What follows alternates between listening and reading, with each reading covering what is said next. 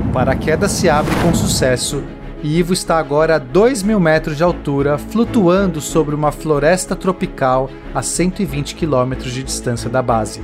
Ele procura algum lugar para pousar, mas só vê árvores por todos os lados.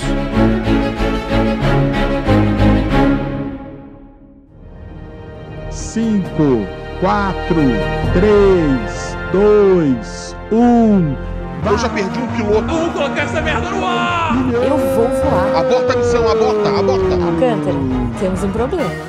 O Brasil vai pro espaço. Ou será que não?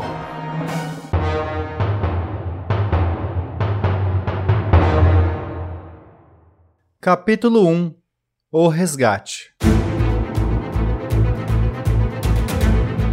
Jaime inicia o protocolo de emergência e a equipe de busca é acionada. O primeiro passo era identificar o local exato do acidente. Três aviões de reconhecimento sobem aos céus, dentre eles está um T-6 pilotado pela própria Ada. Ela insistiu muito em participar da equipe de busca e, com seu histórico de 213 missões de patrulha para FAB e sua habilidade única de voo visual, Lacerda não tinha motivos para impedi-la. Após três horas de patrulha, é ela que reporta. Alcântara, Tango 61428. Avistei um foco de incêndio na mata. Possível local da queda do jato. Coordenadas 3.22 Sierra 44.43 Whisky. Copia? Ai, por favor, por favor.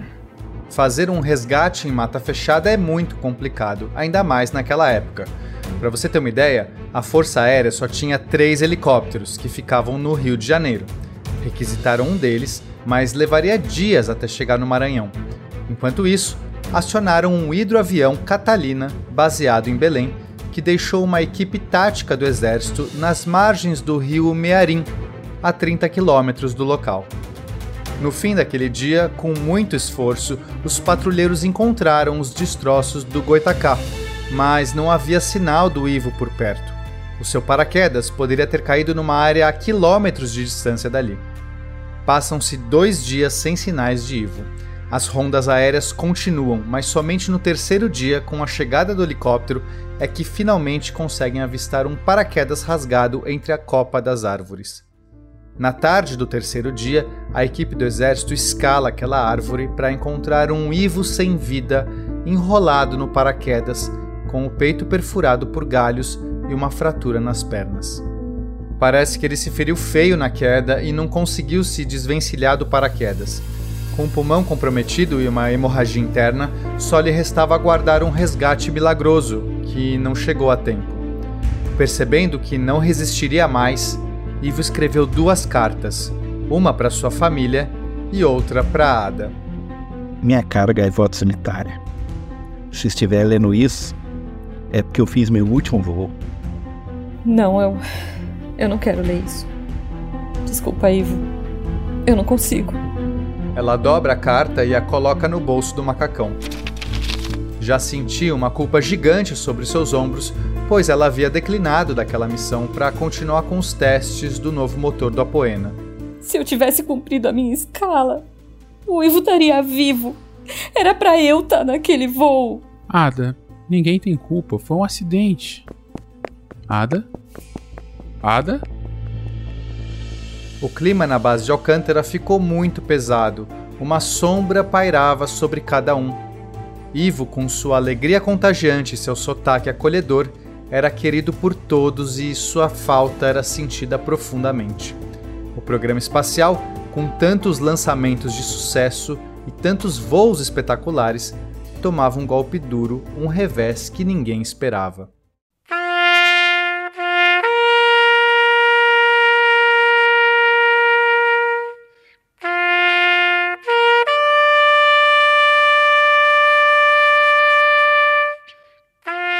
O Brasil todo comentava sobre a morte de Ivo, com incontáveis declarações de carinho e uma enorme multidão presente em seu velório. Ele foi enterrado sob a bandeira do Brasil e as asas da FAB, com honrarias e disparos de fuzil. Ao mesmo tempo, surgia uma nova comoção popular impulsionada pelos tabloides, questionando se o programa tripulado era seguro o suficiente ou até mesmo se era necessário. Uma coletiva de imprensa foi chamada para conter os danos. Todos sentimos muitíssimo pelo ocorrido, mas é importante esclarecer que o assento ejetável funcionou corretamente e o paraquedas se abriu como esperado. O piloto ter se ferido foi claramente uma fatalidade. Dr. Richard, já houve dois outros pousos de emergência anteriores em que uma fatalidade foi evitada por muito pouco. Esses aviões são seguros? Não, não são seguros. São aviões experimentais que são feitos para voar no limite. É por isso que os pilotos de teste têm que ser muito habilidosos para lidarem com problemas que aviões normais não têm. É, e só para esclarecer, os aviões são seguros dentro do possível. Nada diferente do que os outros países fazem. A morte do Major Ivo não foi por problemas no sistema de segurança. Senhorita Ada, senhorita Ada, por favor, como se sente com tudo isso? Considerando os recentes incidentes com explosão de motor, falhas no trem de pouso e capotagens, você ainda tem confiança em voar? Quando eu me inscrevi no programa, deixaram claro para mim quais eram os riscos. Sim, o Richard me disse a mesma coisa que ele falou para vocês. Os aviões não são seguros. e ainda assim eu decidi me inscrever. Ninguém me forçou a nada e eu continuo escolhendo a cada dia pilotar aqueles aviões. Eu nasci para voar, gente. É nisso que eu durmo e acordo pensando todos os dias. Durante a minha vida eu atravessei montanhas, florestas, desertos. Eu voei até o limite do norte e depois eu fui ao extremo sul. Hoje eu subi mais alto que todo mundo. Mas isso não é suficiente. Os americanos vão tentar um novo salto na semana que vem. Caros jornalistas, a minha vida eu doei para o céu, assim como o Ivo. E a pior coisa que pode nos acontecer não é morrer mas nos impedirem de voar. Bom, se me dão licença, eu tenho que me preparar para minha próxima missão. Não havia como continuar a coletiva depois daquilo. Ada era uma força tão poderosa que apequenava tudo ao seu redor. Aquele discurso contagiou de tamanha maneira o Brasil que houve um recorde de inscritos para a seletiva do novo piloto de teste centenas de homens e dezenas de mulheres se candidataram para a vaga. A Jamile não dava conta de registrar todos aqueles pedidos. Ai, meu Jesus amado. Tenho certeza que tem mais carta aqui, deixa eu ver, do que o Brasil tem de piloto de avião. Ixi, Maria, tô lascada, vou sair depois das 6h15. Não era só isso. Os feitos e palavras de Ada Rogato viriam a inspirar toda uma geração de garotas que cresceriam sabendo que uma mulher podia ser quem ela quisesse.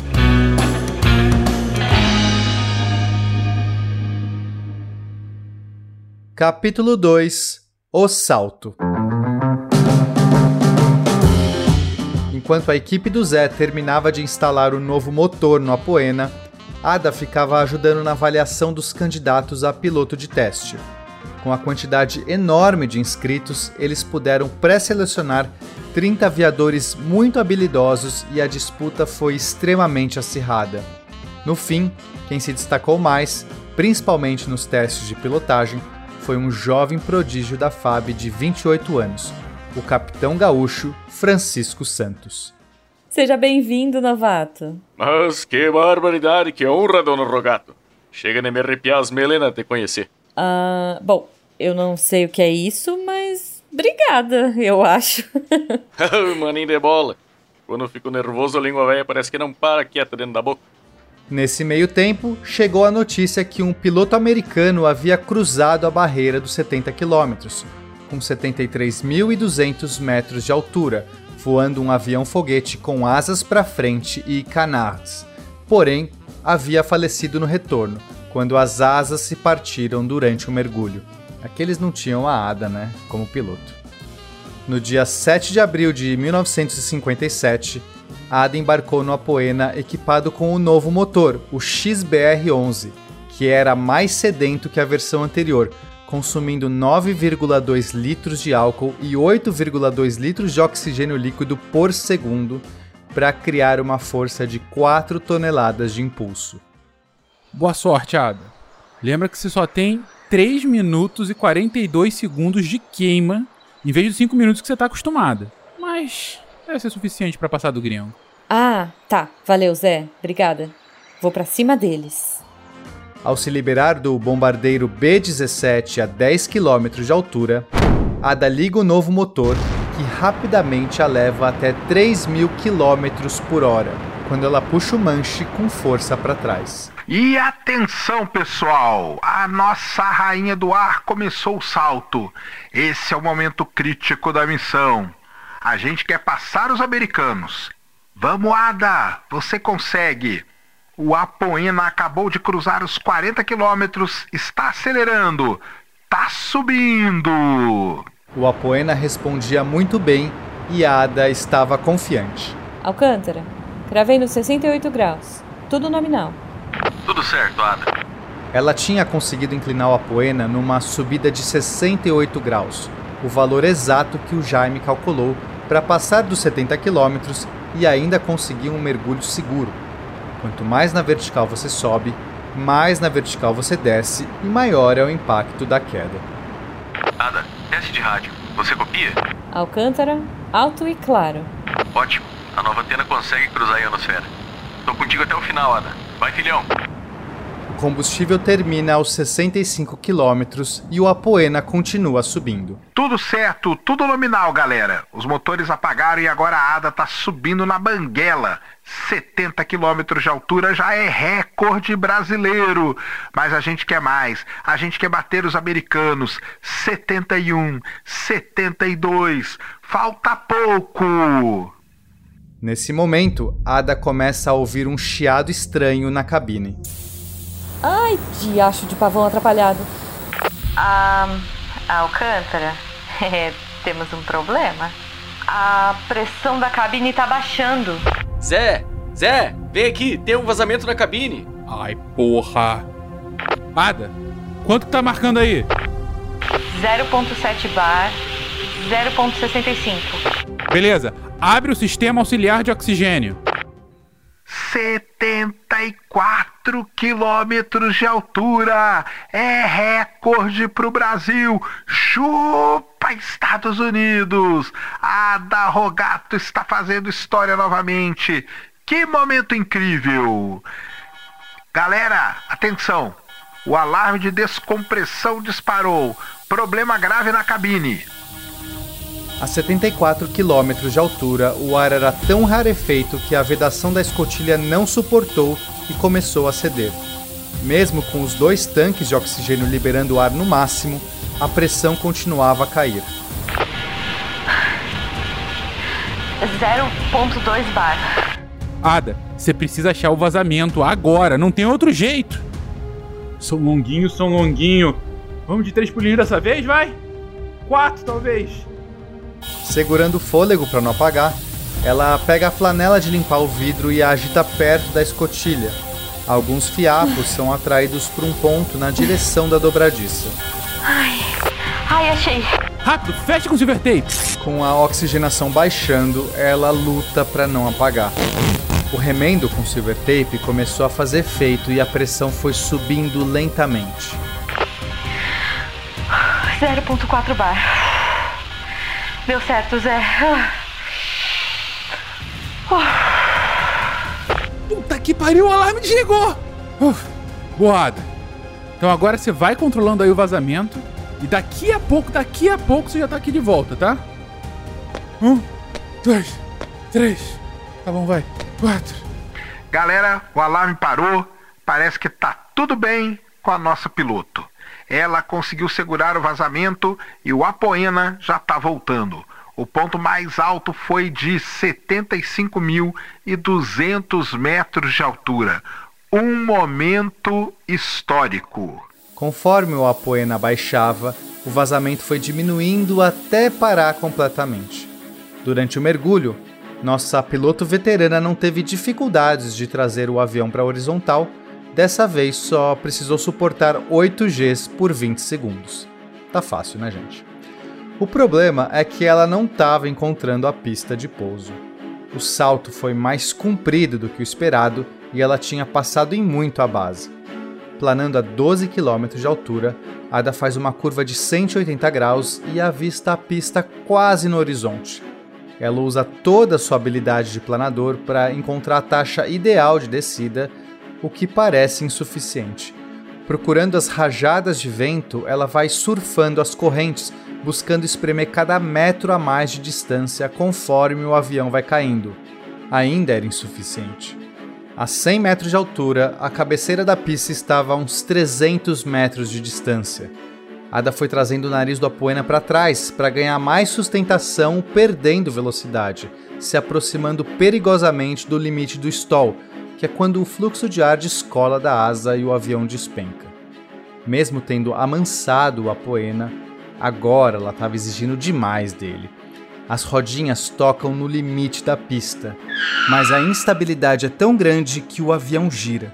A asa esquerda se parte e o Apoena vai se arrastando de lado até parar de barriga para cima, igualzinho ao pouso do Ivo.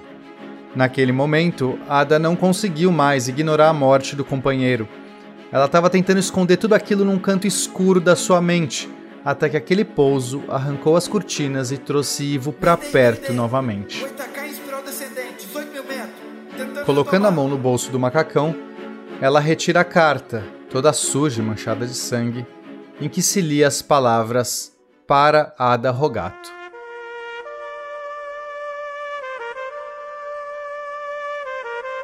Minha cara, gaivota sanitária.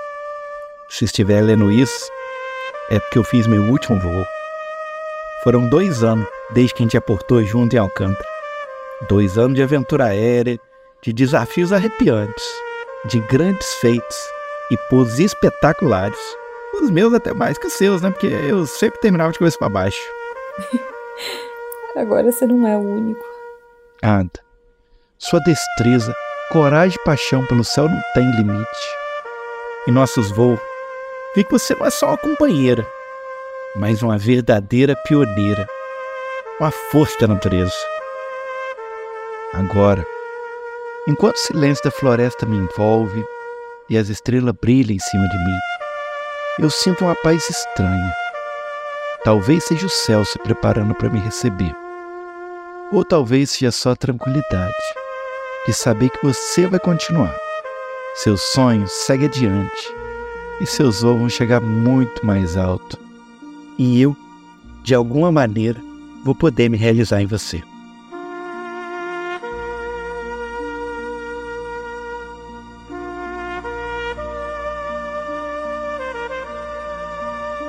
Ada, minha cara gaivota, eu tenho um último pedido. Uma promessa que eu queria que você fizesse para mim. Seja a primeira pessoa a chegar no espaço. Você sempre teve os olhos voltados para as estrelas. Eu não consigo pensar em ninguém mais merecedora para reivindicar o céu em nome de todos nós. Me promete, Ada, que você vai levar nossos sonhos além dessa terra, que vai cruzar a fronteira final e tocar o grande desconhecido. Com todo o meu carinho e admiração, Ivo Lopes. Eu prometo, Ivo.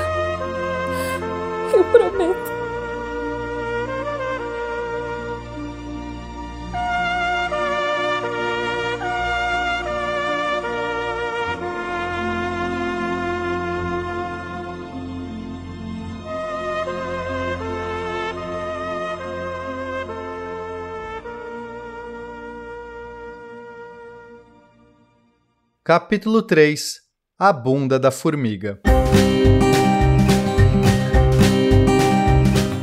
Com seu novo voo, Ada trazia novamente o Brasil para o lugar mais alto no céu, só que a corrida para o espaço estava só começando.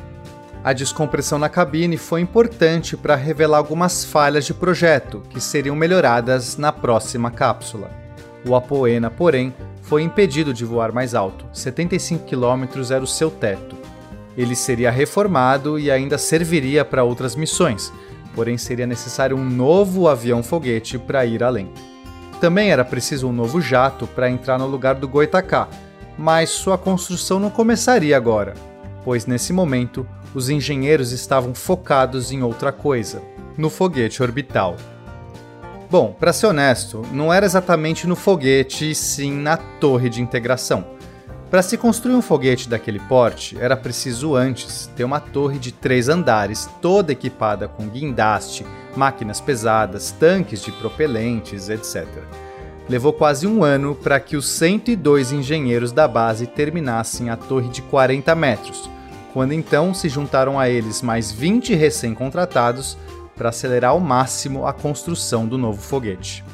O Ano Internacional da Geofísica começava agora, em julho de 57, e iria até o final de 58. Ou seja, na verdade, o ano da geofísica durava de fato um ano e meio e nesse período, 67 países se comprometeram em compartilhar dados científicos relacionados ao planeta Terra, como um esforço de cooperação para o avanço da ciência mundial e diminuir as barreiras entre os países. Para tanto, foram criados três bancos de dados mundiais, cada um contendo uma cópia de todos os dados gerados durante esse ciclo. Um nos Estados Unidos, um na União Soviética e um terceiro subdividido entre a Europa, Austrália, Japão e o Brasil. Juscelino conseguiu entrar nessa elite justamente por seu programa espacial, ao fazer uma promessa de que o Brasil lançaria um satélite até o fim daquele período. Tanto os Estados Unidos quanto a União Soviética já haviam feito essa promessa também. Era por conta disso que os russos estavam em Alcântara, para tentar fazer órbita antes dos americanos. Porém, quando Juscelino fez o mesmo anúncio, aquilo virou uma piada internacional. Claro que os avanços do Brasil eram inegáveis, principalmente no programa dos superaviões, mas lançar um satélite era algo muito mais complexo. De qualquer maneira, para não soar um deboche, decidiram inserir o Brasil como um dos guardiões do banco de dados, na pendência da gente conseguir honrar a tal promessa. Por isso, o programa do foguete orbital estava a todo vapor aquilo era questão de orgulho pro JK. E não é que os soviéticos saíram na frente?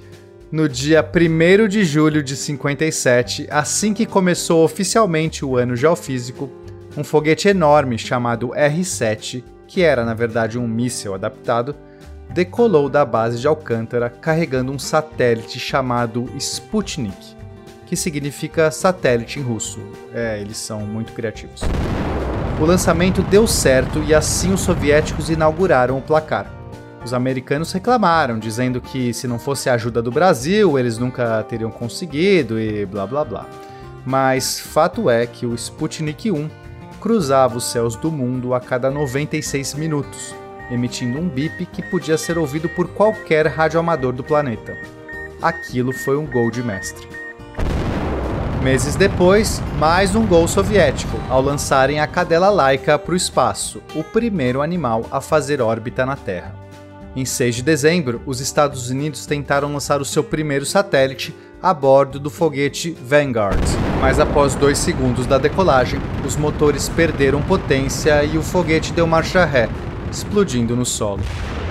Um mês e meio depois, era a vez do Brasil, Contratando mais 58 engenheiros nesse período, o Brasil conseguiu um feito ao colocar na plataforma um lindo foguete de 22 metros de altura, dos quais 16 metros consistiam de um cilindro grande, de 2,15 metros de diâmetro, e o restante era um cilindro menor, de 1,25 metro, que terminava num cone pontudo.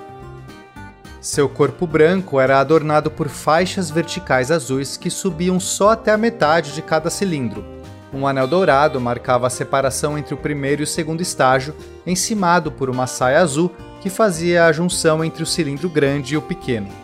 No topo, o satélite brasileiro em forma de cone dourado, com o número 1 estampado, se projetava de uma coifa azul feita para se abrir como uma flor e liberar o satélite no momento certo.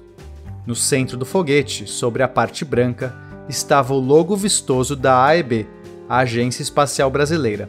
E na base, escrito na vertical, fulgurava o Vai Filhão, com a bandeira do Brasil separando o Vai do Filhão. Na competição de foguete mais bonito, o Brasil ganhava disparado.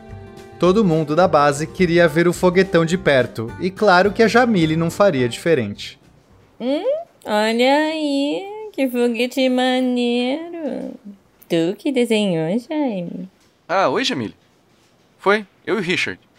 Mas agora que eu vi você que eu me lembrei, falta pôr um nome nele. Ai, lá vem você. Por sorte, ainda é quatro da tarde. Já pensou em alguma coisa, Zé? Ah, só umas ideias. A gente primeiro tem que escolher o nome da classe do foguete, na é verdade? Que é como se fosse o modelo de um carro. E esse nome sempre é indígena. Tô sabendo, sou eu que registro, Zé. Ah, é verdade, foi mal. É que eu tenho que ficar explicando isso pra todo mundo, sabe como é, né? Arapuá é a classe do foguete, Garbosa é o nome daquele Arapuá específico, né? enfim. Sei lá, tô pensando aqui. Tupã, o deus do trovão. Que tal? Sei não, hein, Zé. Aí amanhã a gente faz um foguete maior e vai chamar do quê? Vai acabar igual os americanos. Fizeram o Júpiter, depois um Atlas. O que, que pode ser maior que um Titã que carrega um planeta nas costas? Espertos são soviéticos. R1, R2, R3, já chegaram até no R7. Puta, tem razão, quatro olhos. Uh, a gente já começou bem com Arapuá, Abelha, depois Laurário, Maribondo. O que, que você acha que é o próximo passo? Olha, eu vou dizer que eu fico olhando pra esse foguetão e só consigo ver essa bunda enorme. Parece, sabe o quê? Uma tanajura. Sabe qual é? Aquela formiga com a bunda gigante? Pior que parece mesmo. Mas eu duvido que o Lacerda aceitaria colocar um nome por conta da bunda avantajada do foguete. Pá! E o que, que ele entende de tupi, porra? É só falar que Tanajura significa, sei lá, rainha da tribo. Ou qualquer coisa assim. Tchau comigo. Tchau comigo. Na manhã do dia 28 de janeiro de 58, a Tanajura 1 pioneira estava sendo abastecida na torre de integração. Havia uma multidão nas proximidades, incluindo o próprio presidente do Brasil. Pensa na vontade política para fazer aquele foguete sair em apenas três anos. A parte mais complicada foi, obviamente, com os motores. O primeiro estágio era impulsionado por uma cópia do motor soviético RD-108, feita a partir da engenharia reversa de uma peça queimada. Foram dois anos de muito trabalho e muito dinheiro para começar a gerar os primeiros protótipos. E, para ser honesto, esse motor que estava embarcado na pioneira ainda era um protótipo. O motor só terminava de amadurecer mesmo depois de uma dezena de lançamentos. Às 10 da manhã, a torre de integração começou a andar para trás, deixando o foguete à mostra.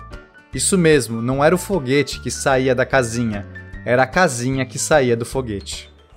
Estou impressionado, galera. A torre inteira está se mexendo. Palmas para o Brasil. Essa ideia é fantástica. Mover um foguete desse tamanho pode gerar muitos problemas. Vai que uma solda acaba soltando ou enverga um parafuso. Foguete tem muita coisa para dar errado. Atenção! Vai começar a contagem regressiva. 10, 9, 8. É o Brasil, galera. A gente vai pôr um satélite em órbita antes dos americanos. 3, 2, 1. Vai, filhão! Partiu! O motor acendeu. Que bonito! Tá subindo. 100 metros, 200 metros. Opa! Parece que está reduzindo. O motor parece que deu problema. Tá com pouca força. Ixi! Pioneira tá voltando. E agora começou a girar. Tá caindo de lado. Vai cair na plataforma. Aciona, Jaime. Ah, não acredito. Lá vai. Acionando detonação de segurança em 3, 2, 1. Você ouviu o décimo episódio de O Brasil Vai para o Espaço, produzido pelo SciCast. Os eventos narrados aqui, embora fictícios, utilizam como base fatos e pessoas reais da história do Brasil e do mundo. Em alguns episódios, eu estava enxugando um pouco essa parte que eu conto a história por trás dos eventos, mas aí eu recebi um monte de reclamações de pessoas dizendo: não tira essa parte, ela é muito legal, a gente adora. E então, nesse episódio aqui, eu vou fazer bem completo, tá? Beijo para você, Fernando. O recorde americano de 72 km de altura, ele não aconteceu na realidade. Nessa época, o programa dos Estados Unidos de aviões experimentais estava testando um monte de coisas diferentes. Eles criaram é, mais de uma dezena de aviões especiais, uns que decolavam na vertical, uns que tentavam fazer umas coisas malucas. Então eles não estavam focando só nisso. O recorde que eles tinham de 7 de setembro de 56 era 38 km de altura com o X2, o avião X2.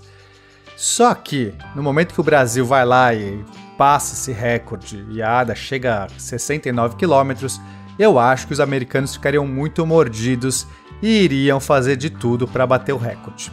Na história real, porém, os Estados Unidos só passariam dessa altitude com o X-15, isso lá nos anos 60, 61, 62, 63. Eu aposto que muita gente ficou em dúvida se já existia silver tape em 1957. Sim, existia. A fita foi criada durante a Segunda Guerra para resolver um problema de embalagem.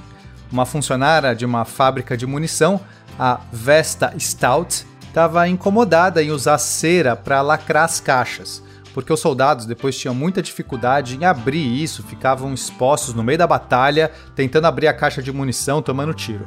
Então, ela teve a ideia de criar uma fita emborrachada à prova d'água para substituir a cera.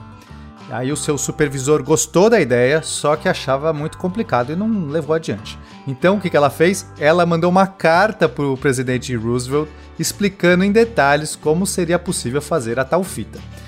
E o presidente ficou muito empolgado e mandou essa receita lá para Johnson Johnson, a empresa Johnson Johnson, que acabou desenvolvendo então a fita que eles chamam de duct tape e a gente chama de silver tape. E é muito curioso porque que a gente chama um nome em inglês, a gente inventou um nome em inglês para chamar a fita que não é o nome que eles chamam. Vai entender, é tipo pendrive, que lá fora é flash drive. Bom, mas logo os soldados perceberam que essa tal duct tape era muito útil para remendar bota, tenda, reparar qualquer coisa.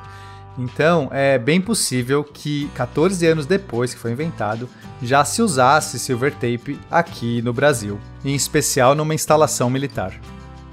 O Ano Geofísico Internacional foi um evento real que teve origem no Ano Polar Internacional. No final do século XIX, a região dos polos era muito pouco explorada então, houve um esforço internacional para, durante os anos de 1882 e 83, 11 países fizessem diversas medições em conjunto para entender melhor os fenômenos do Ártico. Décadas depois, logo após o fim da Primeira Guerra, alguns efeitos estranhos foram sentidos nas linhas de telégrafo, de rádio e telefone.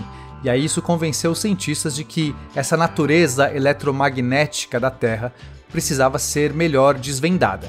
Então realizou-se um segundo ano polar internacional entre 1932 e 33, e dessa vez 44 países colaboraram para mapear a ionosfera e realizar diversas medições magnéticas no Ártico.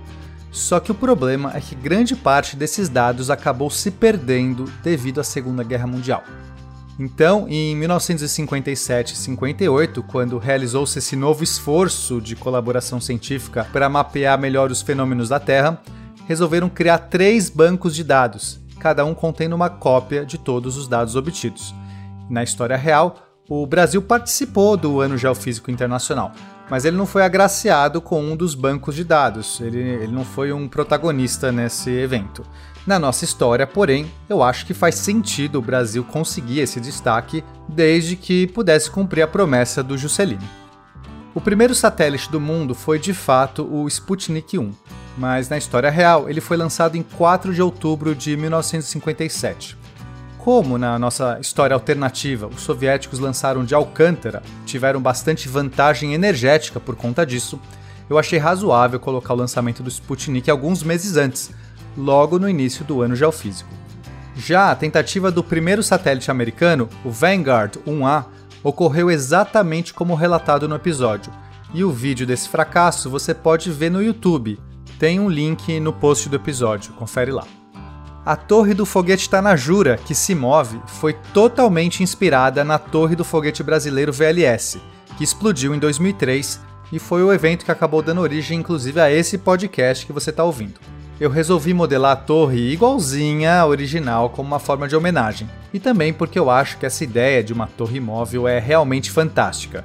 É a cara do Brasil inventar algo assim. Eu só não fiz ela realmente idêntica porque eu acho a original meio feia.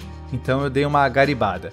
Mas todos os elementos estão lá, as três plataformas basculantes, a bandeira do Brasil na marquise, as rodinhas, enfim, tá tudo bem caprichado e você pode ver as imagens no post desse episódio. Você também acessa aí pelo link no seu agregador. E por fim, o nome Tanajura, como é chamada a rainha das formigas saúva, significa em tupi o senhor da nossa aldeia. Então, no final, o Zé até que acertou ao inventar para o Lacerda que o significado era rainha da tribo. É bem parecido. O texto, narração e direção desse episódio foram feitos por mim, o Pena. Vozes: Cassane por Sacane, Ada Rogato e Jamile por Jujuba, Lacerda por Marcelo Guaxinim, Jaime e Chico Santos por Lennon, Zé por Fencas, Ivo Lopes por Felipe Queiroz, vozes extras por Vitor Moreira, Silvana Pérez e CA, consultoria histórica por William Spengler, CA e Fencas, consultoria técnica por Lennon, revisão por Sil Pérez, edição e mixagem por Felipe Reis, vinheta por Vitor Moreira e a distribuição é do Portal Deviante. E você já sabe que esse programa está sendo simulado, tem imagens, tem um monte de coisa legal. Inclusive agora que você vai ver a torre de integração com o novo foguete brasileiro, que você vai poder ver os voos incríveis da ADA, não vai perder isso. Entra lá no post que está aí no seu agregador, você já sabe de tudo isso, clica lá e aproveita e deixa uma mensagem. Então um abração para vocês e até a semana que vem. O Brasil vai para o espaço ou será que não?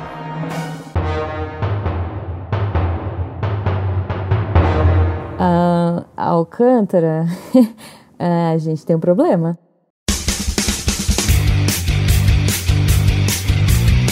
Cortes, edição de podcast.